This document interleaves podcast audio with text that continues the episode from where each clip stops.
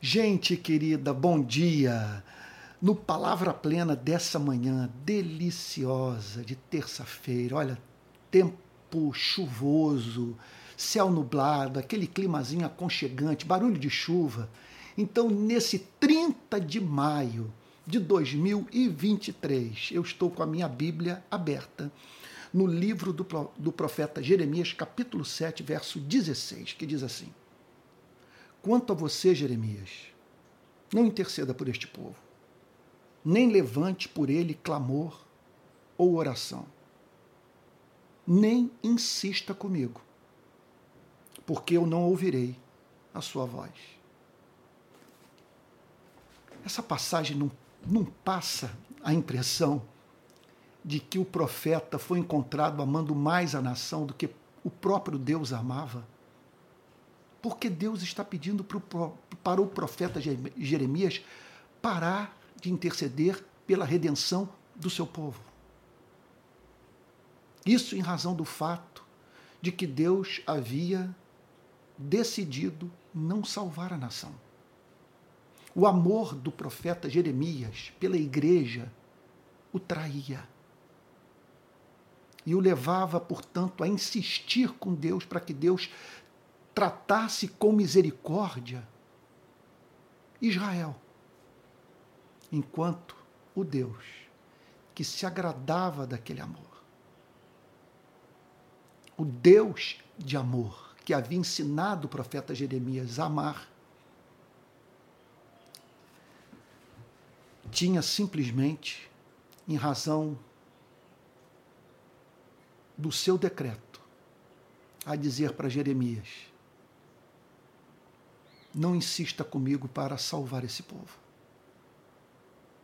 Uma vez que ele está para além de toda possibilidade de salvação, pois assim eu quis. Essa passagem deve constar em qualquer tratamento teológico dado ao tema do endurecimento judicial do que se trata o endurecimento judicial? Percebe-se nas Sagradas Escrituras aquilo que também poderia estar inserido, vamos assim dizer, numa filosofia de história é, vétero e neotestamentária, bíblica. Que quando, após inúmeras oportunidades dadas por Deus para que indivíduos, igrejas e sociedades se arrependam dos seus pecados. E esses indivíduos, essas igrejas e, e, e, e essas sociedades resistem à voz de Deus, Deus suprime a sua graça. Então, pessoas são encontradas é, brincando com os céus e como resposta à sua obstinação, Deus deixa essas pessoas entregues ao estado é, depravado do seu próprio coração. Vamos entender o ponto à luz das circunstâncias históricas nas quais esse diálogo foi travado de Deus com o profeta Jeremias. Israel havia resistido à voz do profeta. Deus havia colocado no seio daquela sociedade um verdadeiro intérprete da sua palavra. Um homem que pregava com clareza, simplicidade, objetividade. Deus falava por meio dele. Contudo, aqueles homens e mulheres recusavam-se a ouvir a profecia quando essa, de fato, era proveniente do trono do Deus soberano, que se comunicava à nação por meio de um homem. o que nós vemos nos dias profeta, do profeta Jeremias é uma igreja que gostava de ser enganada, que tinha prazer em ouvir, conforme vimos em programas anteriores, profetas, sacerdotes que usavam de falsidade. Então, aquela sociedade, em conexão a isso, menosprezava a revelação. Olhava para o conteúdo único da revelação que Deus havia feito de si mesmo ao seu povo e a menosprezava. E não apenas isso. Aquela gente havia se envolvido coletivamente com práticas pecaminosas hediondas. Não era o profeta não estava lidando com casos isolados. Ele estava lidando com uma cultura marcada pela presença da iniquidade. Tratava-se assim, portanto, de uma sociedade de mãos sujas de sangue, idólatra, egoísta, concentradora de riqueza. Nós vimos numa exposição recente do livro do profeta Jeremias, o profeta condenando a ganância daquele povo. Portanto, Jeremias se dirige a uma sociedade caracterizada pelo envolvimento coletivo com o que era ofensivo à santidade de Deus. Olha o que, que o profeta declara nos versos 17 em diante. Veja só. Aliás, deixa eu abrir um parênteses aqui. Quando eu digo, quando eu falei que não era da intenção de Deus salvar aquela sociedade, não estou dizendo que não era da intenção de Deus salvar inocentes. Olha o que, que o profeta tem a dizer no verso 17. Será que você não enxerga o que andam fazendo nas cidades de Judá e nas ruas de Jerusalém? Olha o que Deus está dizendo para o profeta: você insiste para que eu perdoe esse povo, para que eu trate com misericórdia, para que eu não, para que eu não o julgue. Agora, você tem consciência do que eles estão fazendo nas ruas do país? O que fazem nas cidades de Judá e nas ruas de Jerusalém? Os filhos apanham a lenha, os filhos. Os pais acendem o fogo e as mulheres amassam a farinha para se fazerem bolos à rainha dos céus. Ele está falando aqui sobre o culto idólatra. Também oferecem libações a outros deuses para me provocarem a ira. Veja, era um alimentando a maldade, a idolatria, é, a impiedade do outro. Um envolvimento, sendo assim, coletivo com o pecado.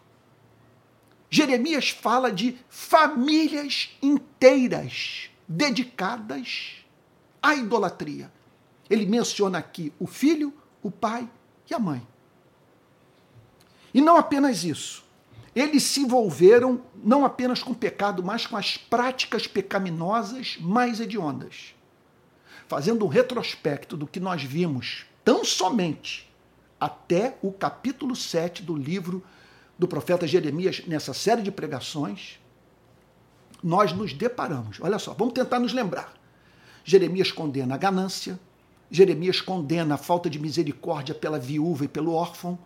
Jeremias condena a profanação do templo, pessoas entrando com mãos sujas no santuário. Ele, ele, ele profetiza contra a injustiça, a concentração de riqueza. E aqui ele fala desse culto à Rainha dos Céus. Há uma igreja que se deixou cooptar pelo pensamento pagão.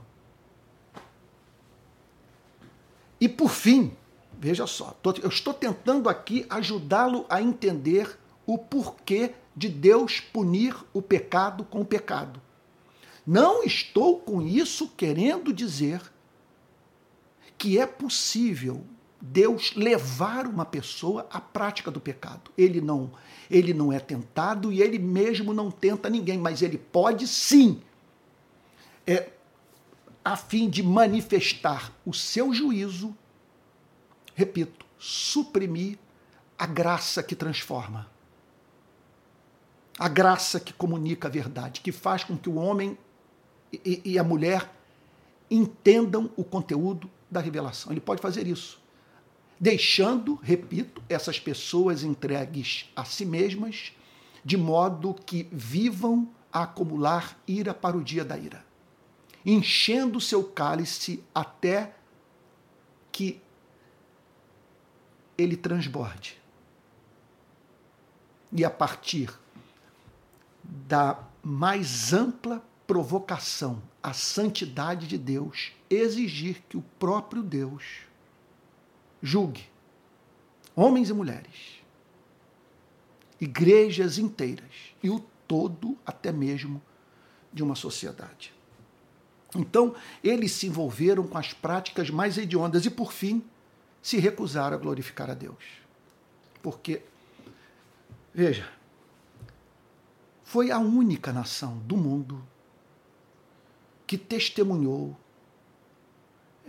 manifestações sobrenaturais e, portanto, extraordinárias, acima do ordinário, do poder de Deus.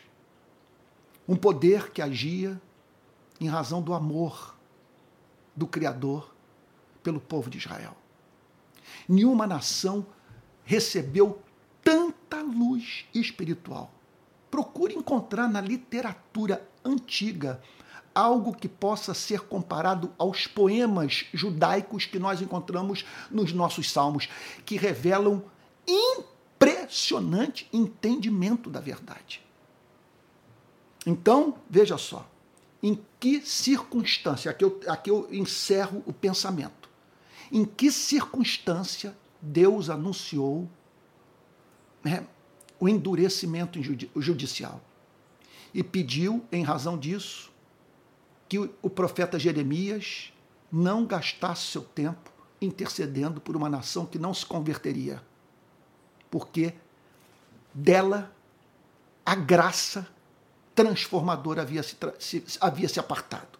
Então veja só, nós observamos, à luz do contexto mais amplo do livro do profeta Jeremias, que eles haviam resistido à voz do profeta, eles menosprezaram a revelação, eles haviam se envolvido coletivamente com práticas pecaminosas, eles se envolveram com as práticas pecaminosas mais hediondas e decidiram não glorificar a Deus. Fizeram pouco caso de toda a riqueza espiritual da qual foram herdeiros. Qual era o objetivo de Deus? Que aquele povo que residia no território da Palestina vivesse de uma tal maneira que iluminasse o mundo. Israel se recusou a cumprir esse propósito histórico. Como tudo isso é aplicável aos nossos dias, como Deus pode se apartar de pessoas, igrejas e sociedades, é oportuno que pensemos no Brasil. Estamos expostos a esse tipo de juízo, o endurecimento judicial. Olha só, eu peço que você considere comigo cinco fatos sobre a história da igreja evangélica do nosso país, nesse presente momento. Olha só, número um, a igreja está rachada. Isso agrada a Deus? Estamos divididos como jamais estivemos em toda a nossa vida. Famílias estão divididas. Igrejas locais também estão experimentando racha. Irmãos não conseguem mais tratar uns aos outros como tais. Então vemos setores da igreja viverem uma unidade que nem Cristo, com a sua pessoa, que nem a pessoa de Cristo, tudo que Cristo significa para a igreja,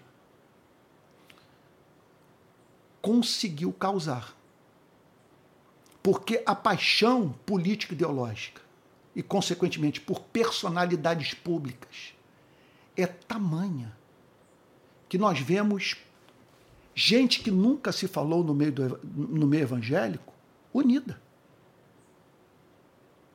E, portanto, unida não em torno da pessoa de Cristo, mas em torno de uma bandeira política. E olhando para o outro lado, que ama Cristo, que serve a Cristo, que nasceu de novo como inimigo da fé. Eu pergunto a você: essa inimizade, especialmente quando se manifesta nas redes sociais, um cristão destilando ódio no modo de se comunicar com seu irmão na fé, isso glorifica a Deus? Isso é passível do juízo de Deus? Em segundo lugar, nós corrompemos o Evangelho. Nós permitimos que o Evangelho fosse associado a aspectos de ideologias políticas que são reprovados por Cristo. Houve uma associação do Evangelho a um ideário que deveria ter contado com o mais veemente, radical, ousado, corajoso, intrépido repúdio por parte da igreja, porque era a glória do Evangelho que estava em jogo. Em terceiro lugar, nós escandalizamos a sociedade. São milhões de brasileiros escandalizados com o nosso comportamento. Você imagina o que representou para a sociedade brasileira tomar conhecimento do fato que um pastor é, é, estava no aeroporto de Brasília e viu a sua pistola é, do nada disparar. Ele trazia uma pistola.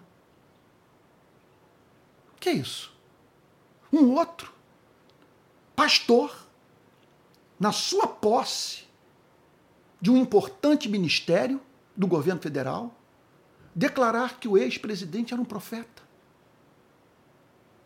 E isso tudo perante milhões de pessoas. Sabe, de uma igreja que esteve, de uma igreja que estimulou golpe que viu pastores simplesmente demonstrarem do púlpito saudade da ditadura militar. Nós fomos encontrados defendendo a iniquidade. O 8 de janeiro foi, foi uma afronta aos céus. Porque muito custou para a nossa nação se organizar politicamente ter um regime democrático. Não foi uma construção fácil. O país ser regido por essas três esferas de poder que se limitam e que, e que de acordo com o mais alto ideal da República, devem viver em harmonia. Simplesmente nós vimos vândalos, estimulados por pastores, destruírem prédios públicos e nas ruas pedindo o fechamento do Supremo Tribunal Federal, do Congresso Nacional, a fim de que fosse implantada no Brasil uma nova ditadura militar. E outro ponto, nós até esse momento não choramos por isso. Não há uma comoção nós continuamos tocando as nossas vidas. Os pastores não se encontram, não se reúnem para tratarem do que está em curso. Não, vem, não se vem diante da necessidade de apresentarem ao país uma nota de arrependimento, de conversarem com os irmãos com os quais eles não conseguem dialogar mais, a fim de procurarem saber sabe, o que, que houve, o que, que nós podemos fazer a respeito porque o, a divisão está aí. O escândalo foi estabelecido. Quer dizer, o escândalo aconteceu. E não poucos irmãos nossos estão agora do lado de fora da igreja, não encontrando igreja no país para congregar em razão do seu comprometimento político ideológico. Qual o objetivo dessa mensagem? Chamar a você e a mim para um autoexame. Porque Cristo continua sendo misericordioso. E Ele haverá de se compadecer de nós caso nos arrependamos dos nossos pecados. Agora, que olhemos para esse diálogo do Deus Criador com seu servo profeta, Jeremias, e temamos e tremamos. Porque o endurecimento judicial é um fato presente nas narrativas bíblicas. Nós o vemos na vida de Judas Iscariotes, nós o vemos na vida de Faraó no Antigo Testamento. Nós o vemos nessa passagem e em tantas outras. Olha Jesus é, olhando para Jerusalém e chorando pela cidade.